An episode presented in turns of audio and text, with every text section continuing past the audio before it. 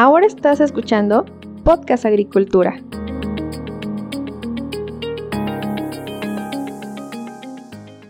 Hola a todos, me da mucho gusto saludarlos nuevamente. Espero que se encuentren muy bien. Yo soy Olmax Ayacat y esto es Podcast Agricultura, el podcast de somosagricultura.com. El día de hoy, en este episodio, hablaremos sobre el panorama de la producción y exportación de banano en Latinoamérica, para lo cual me acompaña Clever Excart, quien dirige Banana Export, un medio de comunicación especializado en el tema del banano en Ecuador. Pero antes de pasar a la entrevista que le hice a Clever, quiero enviar algunos saludos Primero quiero enviarle saludos a Diego Valenciano, un especialista de imágenes con drones que nos va a hablar sobre cómo esta tecnología se puede aplicar al agro y digo nos va a hablar porque ya agendé con él una entrevista y dentro de algunos meses van a poder ustedes escuchar sobre este tema. También quiero enviarle un fuerte saludo a todos los estudiantes de la carrera de horticultura protegida de la Universidad Autónoma Chapingo el martes de la siguiente semana voy a recibir aquí a un grupo de estudiantes de esta carrera para, junto con algunos ingenieros eh, amigos, darles un recorrido en el tema de arándano y zarzamora. Y por último, pero no menos importante, al buen amigo Marcelino Gómez, un gran saludo. Marcelino es líder de Subzona Altiplano en Innovac Global y gracias a Marcelino poco a poco voy aprendiendo sobre los productos Innovac Global porque me manda información, ya yo le hago preguntas y él me va respondiendo. Una vez hechos los saludos, ahora sí, pasemos al contenido que les tengo preparado en esta ocasión.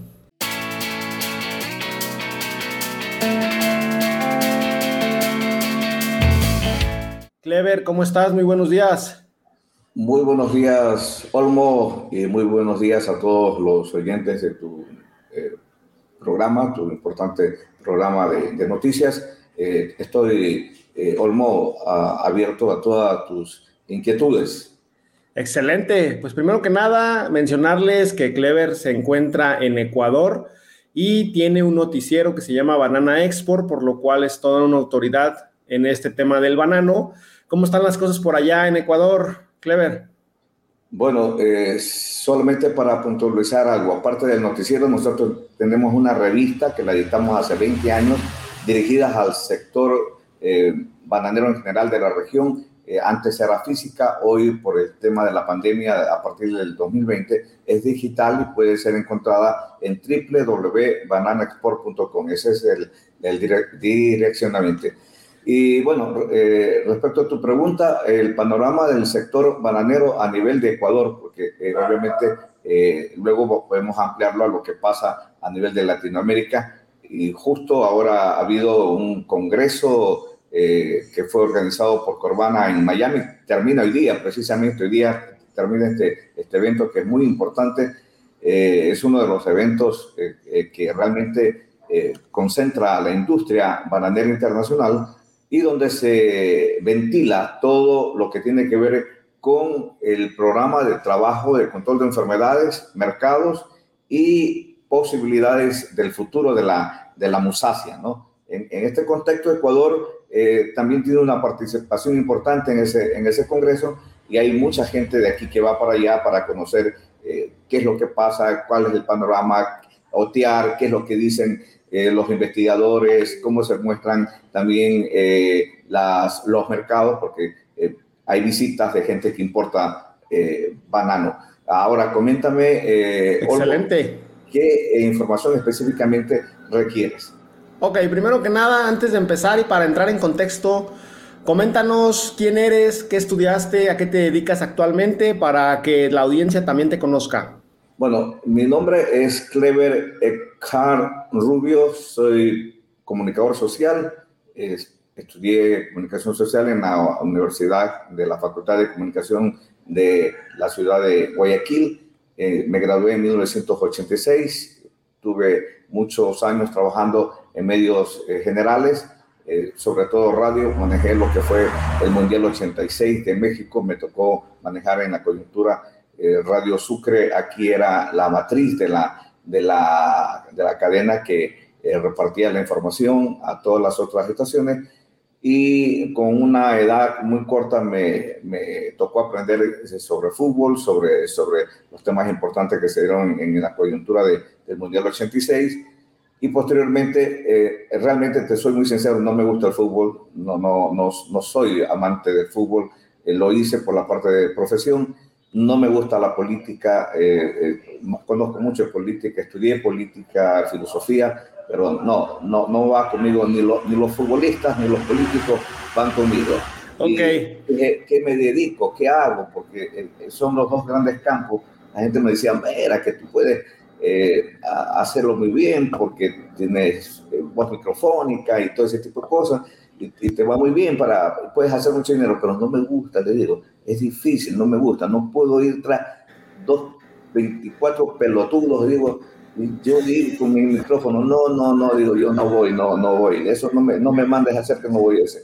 Me mandaron a Crónica Roja. Ok. Bueno, a Crónica Roja. Eh, luego estuve como una semana en Crónica Roja y me mandaron a la dirección total de la, de la, de la estación de radio, que era a nivel nacional. Y bueno, lo, lo, lo hice bien. Y cuando salí de allí, conocí a una chilena que estudiaba aquí periodismo y tenía programas agrícolas. No tenía noticieros agrícolas entonces, eh, salí yo y le planteé, mire, cambiemos esto, hagamos una cosa diferente, un formato diferente, eh, démosles al, al, público y al mercado un, un, una nueva herramienta de comunicación, hagamos noticiero, emulemos lo que se hace en los noticieros, pero focalizándolo al tema solamente agropecuario, que ya es un mundo grandísimo. Bueno, sí. Y, me, y me, me, entendió, lo hicimos y aún se mantienen aquí en Ecuador el, el formato de, de noticieros agrícolas, ¿no? Excelente, pues qué bueno que nos comentas un poco sobre ti. Ya para entrar en el tema, Clever, ¿cuáles son los países que lideran en estos momentos la producción de banano en Latinoamérica y cuáles son las razones por las que lideran justamente? Bueno, los países que lideran, eh, obviamente Ecuador es el país que tiene el, gran liderazgo desde hace muchos años, exporta aproximadamente 6.5 millones de toneladas Luego lo hace en este momento, coyunturalmente, en este momento lo está, el segundo país que lo está haciendo es Guatemala con 2.9 millones casi de toneladas en el 2021. Y luego viene eh, Costa Rica con 2.3 millones de toneladas. Eh, Colombia con 1.8 millones, 1.9 millones de toneladas. De ahí viene este, Panamá, eh, México. Em, Honduras, que tuvo el problema del, del huracán eh, esta iota, y por eso obviamente su, su producción exportable del 2021 fue apenas de unas 335 mil toneladas, y la del 2022 eh, se recuperó y eh, casi llegó a 500 mil toneladas. Eso es lo que, a breve rasgo, lo que te puedo comentar respecto a la a la escalón o los, los escalones en que se encuentran los países eh, produciendo banano de exportación. Y si no nos fijamos solamente en Latinoamérica, a nivel mundial, ¿hay algunos otros países en otros continentes que lideran en cuanto a este cultivo? A ver, eh, hay que diferenciar. Una cosa es el país que produce el Cabernet de exportación y otro es los países productores netamente. Como países productores, India es el país que mayormente tiene un área de producción casi 7 millones de hectáreas. Luego va eh, China, que tiene eh, un poco más de 3 millones de hectáreas. Eh, luego vienen eh, este, en, Sudamérica o en América, eh, Brasil con aproximadamente 500 mil hectáreas. estos vendrían a ser los grandes productores, no los grandes comercializadores de exportación. Los grandes en, el, en, el, en, el, en, el, en la línea de los, de los exportadores están Ecuador, o sea, los países que se, que se los conoce como el área dólar, que son los centroamericanos eh, liderados por Ecuador, Colombia, y obviamente se ha sumado en esta última época eh, Perú, pero luego del problema del fusario raza 4 que se detectó en Caracotillo, en la zona de, del departamento de, Piura, creo, eh, obviamente ha bajado ese, ese perfil de exportador que, que venía creciendo en ellos, ¿no? Ok, mencionaste un tema bien importante que fue el fusarium. En este sentido, Clever, ¿cuáles son eh, eh, los retos que está afrontando la producción de banano en Latinoamérica? Eh, seguramente es el fusarium, pero quizá haya también otros retos, ¿no? Claro, bueno, mira, endémicamente o, históricamente, desde 1986, 1983 más o menos, porque eh, en el 83 creo que apareció en Colombia, era la cigatoca negra, eh, el Micus parella figensi, que es un hongo que ataca eh, la, las, las, estomas de las hojas de, banano y causa necrosis en las hojas, impidiendo obviamente que, el, que, el, fruto llegue pues, a su culminación y, lo determina. Eso fue casi por tres décadas el mayor problema que teníamos que controlar todos, ¿no? Porque una vez que apareció en Colombia, se diseminó luego a Ecuador y luego obviamente a todos los países. Aparentemente, toca negra no la tiene eh, Brasil, pero eh, eso, eso, eso está en signos de interrogación. O sea, toca ya la tienen, o sea, el, el, es una, una, espora que viaja por, por el aire, como ahora también se conoce, por ejemplo, que el tema de Fusarium o FOC R4T, que abreviando se lo conoce así, eh, pues, su nombre eh, científico es Oxyporum, eh, Fusarium Oxyporum cubense, que luego lo cambiaron hace un año, más o menos dos años, a Odoracitiums, o sea, lo pusieron más complicado, en, otro, en, otro, en otras palabras, aprenderse cada uno de... ese, yo comentaba a mi hija que trabaja conmigo en la parte y me dice, no, papi, no, no, a mí no me pongas a hablar, esos nombres tan complicados. Tan... Le digo, es que toca, le digo, toca, tienes que mover la lengua. Esos son, esos son los nombres, le digo. Sí. Y ya, y, ya te lo han abreviado en algunos casos, digo, pero bueno, FOC R4T.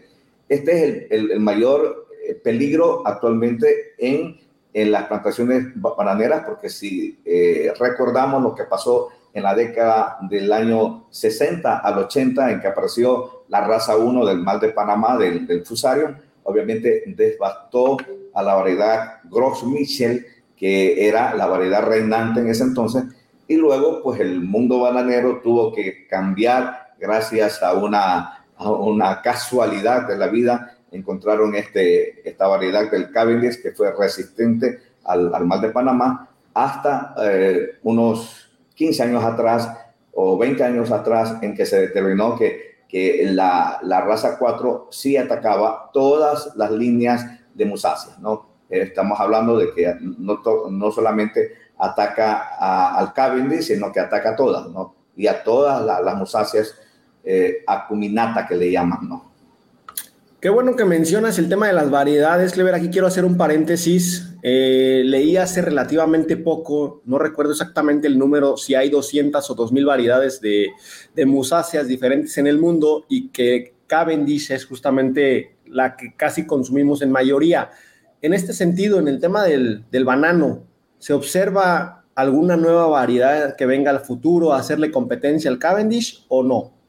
Ah, a ver, eh, bueno, más que competencia, ahorita la búsqueda es una variedad resistente a FOC R4T o a cualquier otra enfermedad, eh, Winia, moco, este, a ver, esta moco se la conoce como Ralstonia solanacerum, algo así, dos, raza 2. Entonces, eh, que son enfermedades fuertes y que causan mucho daño a las plantaciones. Entonces, ¿Qué es lo que busca el mundo comercial?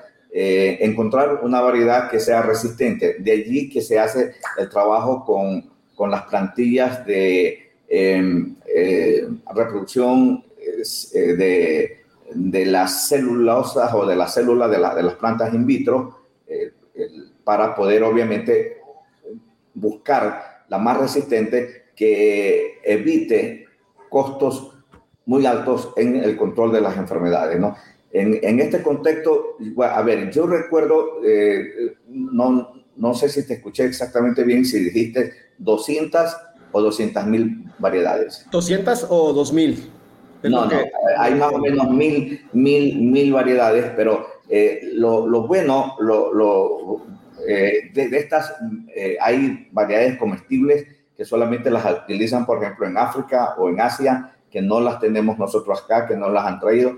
Y otra cosa, no es bueno traerlas porque tienen unas enfermedades bacterio, bacteriosis que son muy, muy, muy peligrosas y que no las tenemos acá, de tal manera que en algunos casos eh, es preferible evitarlas, ¿no? Eh, aquí tenemos eh, la, la, variedad Cavendish y ahí somos muy celosos, o los países deben ser muy celosos en esa em, llevada de colinos o material vegetativo, aun cuando sea hecho a través de laboratorios que le garantizan a uno una, una, una salud eh, de la planta muy fuerte, pero sin embargo a veces eh, el riesgo está, es muy latente en ese tipo de cosas cuando se trata. Eh, debo decirte algo que, que ante todo todavía existen las variedades salvajes que se llaman y es a donde van los investigadores para buscar la, variedad resistente o tratar de buscar allí el gen que permita hacer la inoculación de esa resistencia a las nuevas variedades que se están trabajando. Hay mucho trabajo por parte de la Universidad de Groningen, por eh, la Universidad de Yale, creo, el doctor Kema, que ahora ha estado en, en eh, primero estuvo ahora en Colombia en el simposio del, del, del, primer Congreso Internacional que se dio del Caribe por ASBAMA en Santa Marta y ahora sé que está eh, también obviamente en, en México, en, eh, este, este, perdón, está en, en, Miami por el, tema de Corbana y ellos tienen una, un, trabajo investigativo muy fuerte en reproducir variedades con características em, de resistencia, tanto para FOC R4T como para, la, para mantener eh, organolípticamente las cualidades del, del, del, banano Cavendish, porque obviamente el mundo ya está acostumbrado a esa pulpa, a ese sabor y cambiarle como que es muy difícil, ¿no? Hay algunas variedades con, del morado, celeste, eh, pero tienen otra, esta que no los consume mucho, sino un nicho muy, muy, muy específico de, del mercado. Hace unos días te compartía a través de WhatsApp una noticia que me llamó la atención y quiero preguntarte aquí en, la, en, en este programa, ¿qué opina la industria sobre el desarrollo de variedades modificadas genéticamente para resistir al Fusarium R4T? Eh, bueno, al, al, momento, al momento ese podría ser una, alternativa.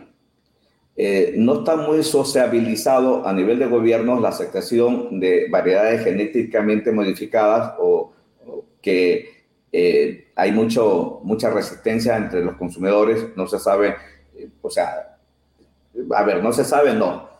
Eh, eh, venimos consumiendo granos como maíz, como la soya, eh, como la carne de cerdo, como la carne de, de, de, ave, a través de eh, piensos modificados o con elementos modificados, eh, tanto en el maíz como en la soya y, y en otros, y en otros, en, en, otros este, productos.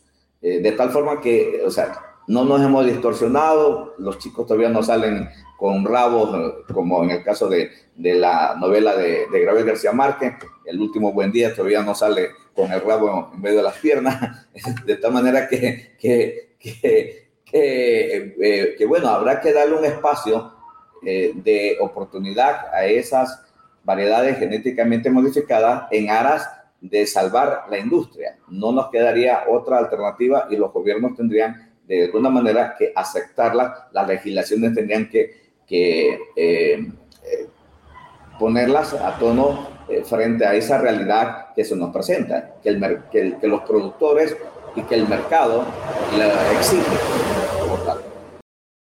Espero que el tema del día de hoy te esté resultando interesante. Brevemente te comento que este episodio está patrocinado por mi lista semanal de noticias agrícolas, la cual envío por correo todos los lunes a las 10 de la mañana y a través de la cual comparto las noticias que, desde mi punto de vista, son las más relevantes del sector.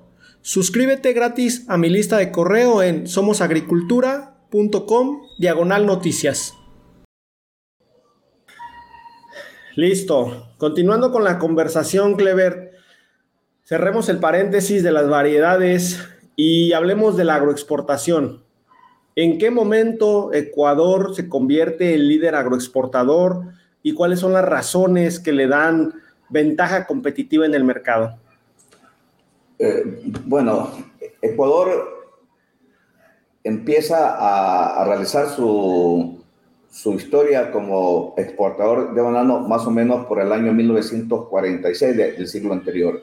Entonces, un gobierno, el gobierno de eh, eh, apellido eh, Lazo, creo, Plaza, este, perdón, em, impulsó a través de un decreto ley que el apoyo a los pequeños productores a la actividad de producción de banano, considerando que teníamos las condiciones muy, muy buenas para producir este, esta fruta eh, frente a las condiciones. Si quieres esperarte a que pase lo, lo, que esté pasando, porque sí se escucha. frente a las condiciones de dificultad que ya tenían los países centroamericanos. Recordemos que eh, en, antes de, eh, a partir de 1870, 1890, se desarrollaron recientemente los, países centroamericanos. Posteriormente se desarrolló Colombia, primero que Ecuador. Y nosotros tardíamente, podríamos decir en 1940, nos empezamos a, a puntear como productores y como exportadores y desde ahí no hemos aflojado la batuta de ser el primer país exportador de banano gracias a nuestras condiciones muy, muy, muy eh, eh, beneficiosas climáticamente y de buenos suelos que tenemos.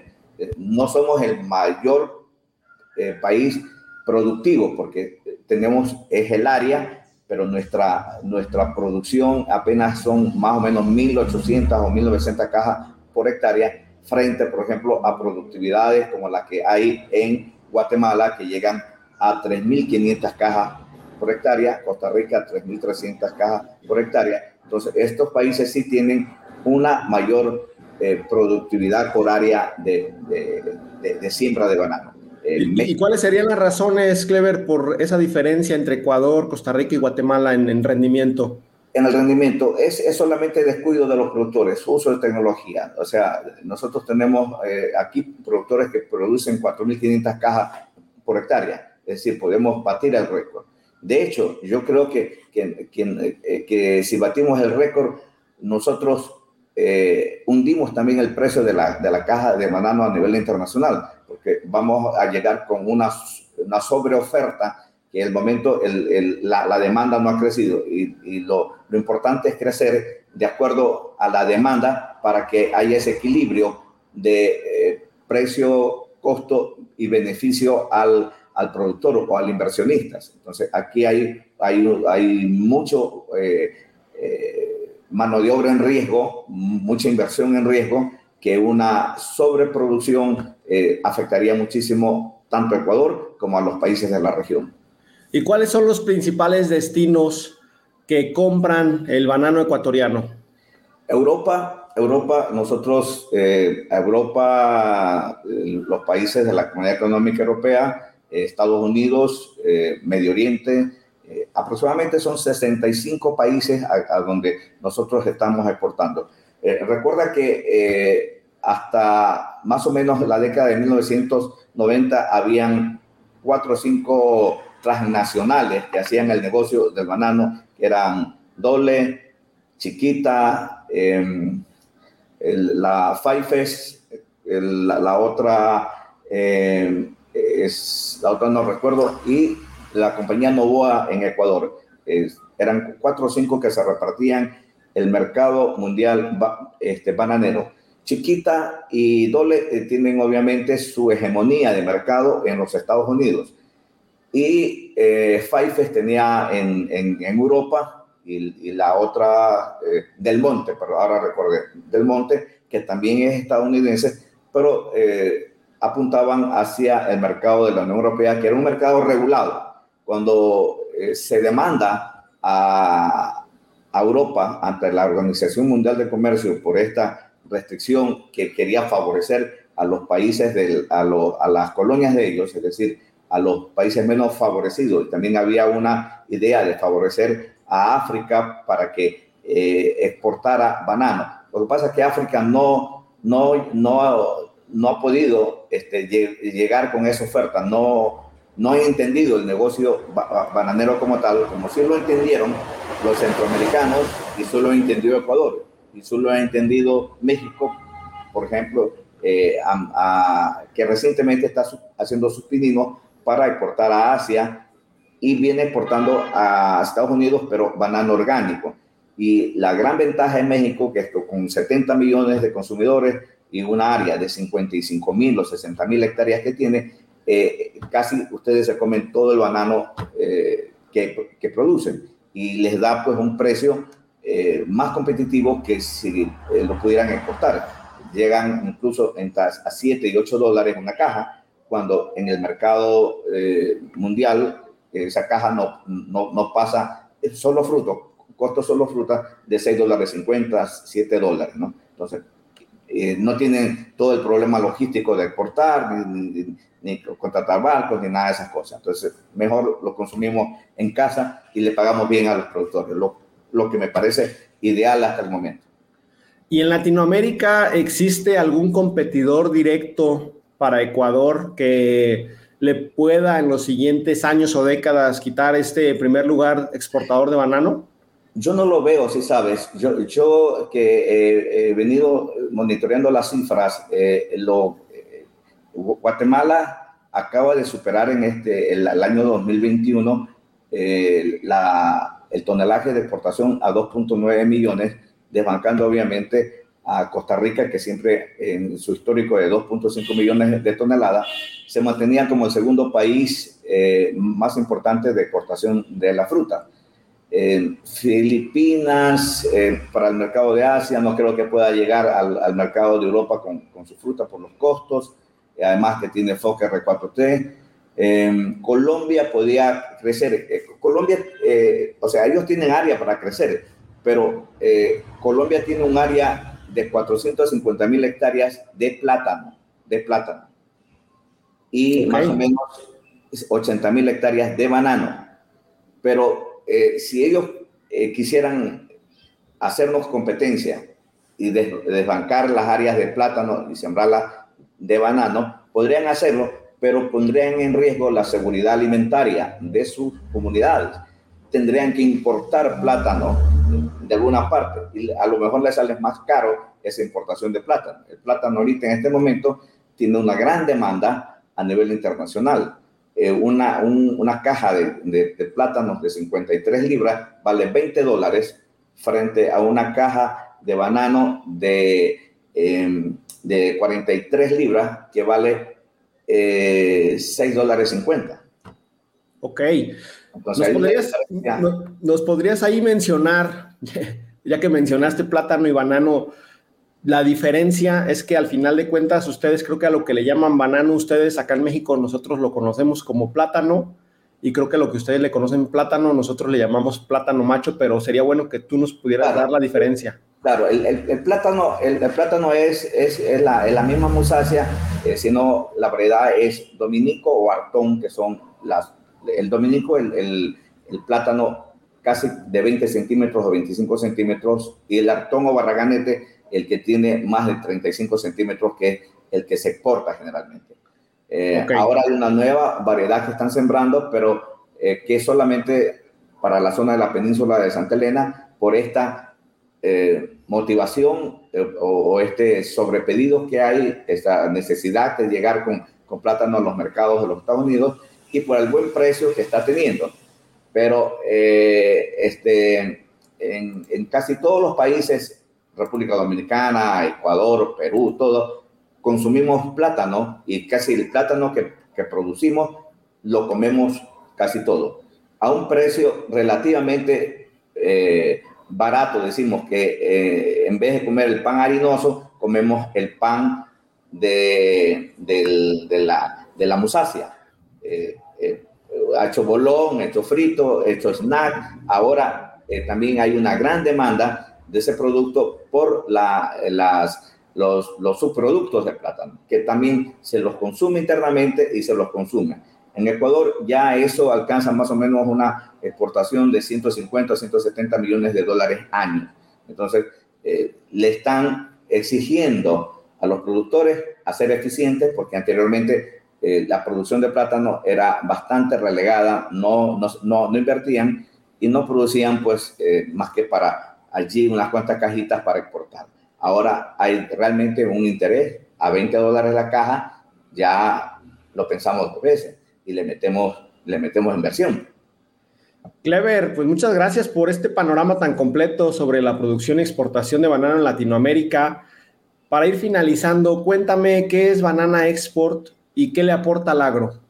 Bueno, eh, Banana Export es una plataforma de, medios de comunicación, la página web, la revista digital, eh, el manejo de las redes de información, el noticiero que mantenemos los lunes perdón, los martes y los viernes como un resumen de, noticias eh, habladas que, que, comprometemos darla con, con, toda la transparencia y, con toda también la espontaneidad cuando se produce la noticia.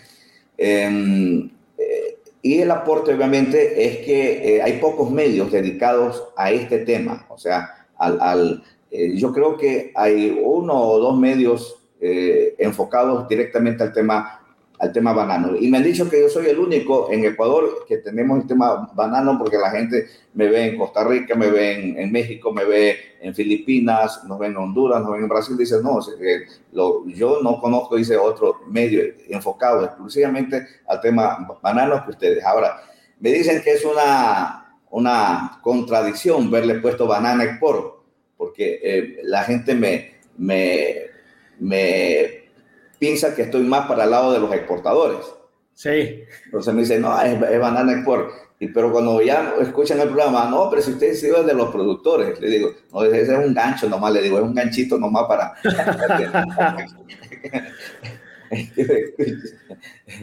Eh, entonces, sí, eh, ese es el aporte que nosotros hacemos, ¿no? Con, con información veraz, con información muy puntual con eh, temas de actualidad, con, con investigación que eh, hacemos a veces en campo, eh, con participar las investigaciones de los, de los, de los investigadores públicos y privados, porque Banana Export como tal no podría hacer investigaciones, cuestan muchísimo las investigaciones en tema, en tema de, de vida vegetal. Definitivamente. Pues, ¿dónde te pueden encontrar? Si alguien te quiere contactar, ¿cuál es el medio adecuado para hacerlo? Bueno, eh, si digitan Banana Export nomás en la, en la, en, la web, ya sale www.banana Export. Estamos en, en, las primeras, rankeados en las primeras, en las primeras líneas, así que es muy facilito. www.bananexport.com. Igualmente, con esa misma, eh, eh, nos encuentran en, las otras plataformas, en facebook.com, Slack revista Banana Export, en Twitter lo mismo, en Instagram lo mismo, en LinkedIn igualmente. O bien también eh, a, veces como Clever Eckhart, eh, también aparezco muy fácilmente en, la, en las búsquedas. Excelente. ¿Algún comentario final que quieras compartir con la audiencia? Bueno, sí, solamente agradecerte, Olmo, a, a tu entrevista y realmente este, agradecerle al público mexicano y al público que nos escucha y invitarlos a que, a que se eh, empoderen con las noticias de su sector, que, que, se preocupen mucho por lo que pasa. Hay temas, como dijiste tú, retos que se nos vienen muy fuertes, las enfermedades eh, del cultivo banano, el cambio climático, eh, las exigencias de los mercados por, por la sostenibilidad, por los, los, límites máximos residuales. Realmente hay, hay, hay muchos temas que, eh, que, que, conversar, que hay que dialogar y que podríamos en algún momento que tú me invites este, tocarlos porque realmente el, banano es un mundo muy, muy, muy grande y también eh, que tiene eh, mucho peso social y, económico que hay que darle la importancia que requiere en, este, en este caso. Excelente, Clever. Pues muchísimas gracias por estar aquí en Podcast Agricultura. Te agradezco por tu tiempo y disposición para esta conversación.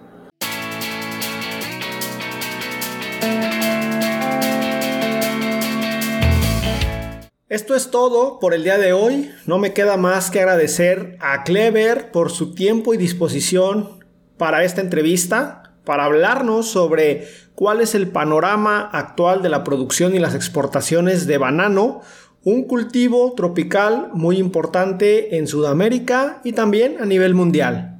A todos ustedes, muchas gracias por estar ahí. Díganme cómo lo estamos haciendo, qué les parecen los invitados y temas, o a qué participante del agro deberíamos invitar. Déjenme sus comentarios en somosagricultura.com diagonal contacto y con muchísimo gusto le responderé a la brevedad posible. Hasta luego.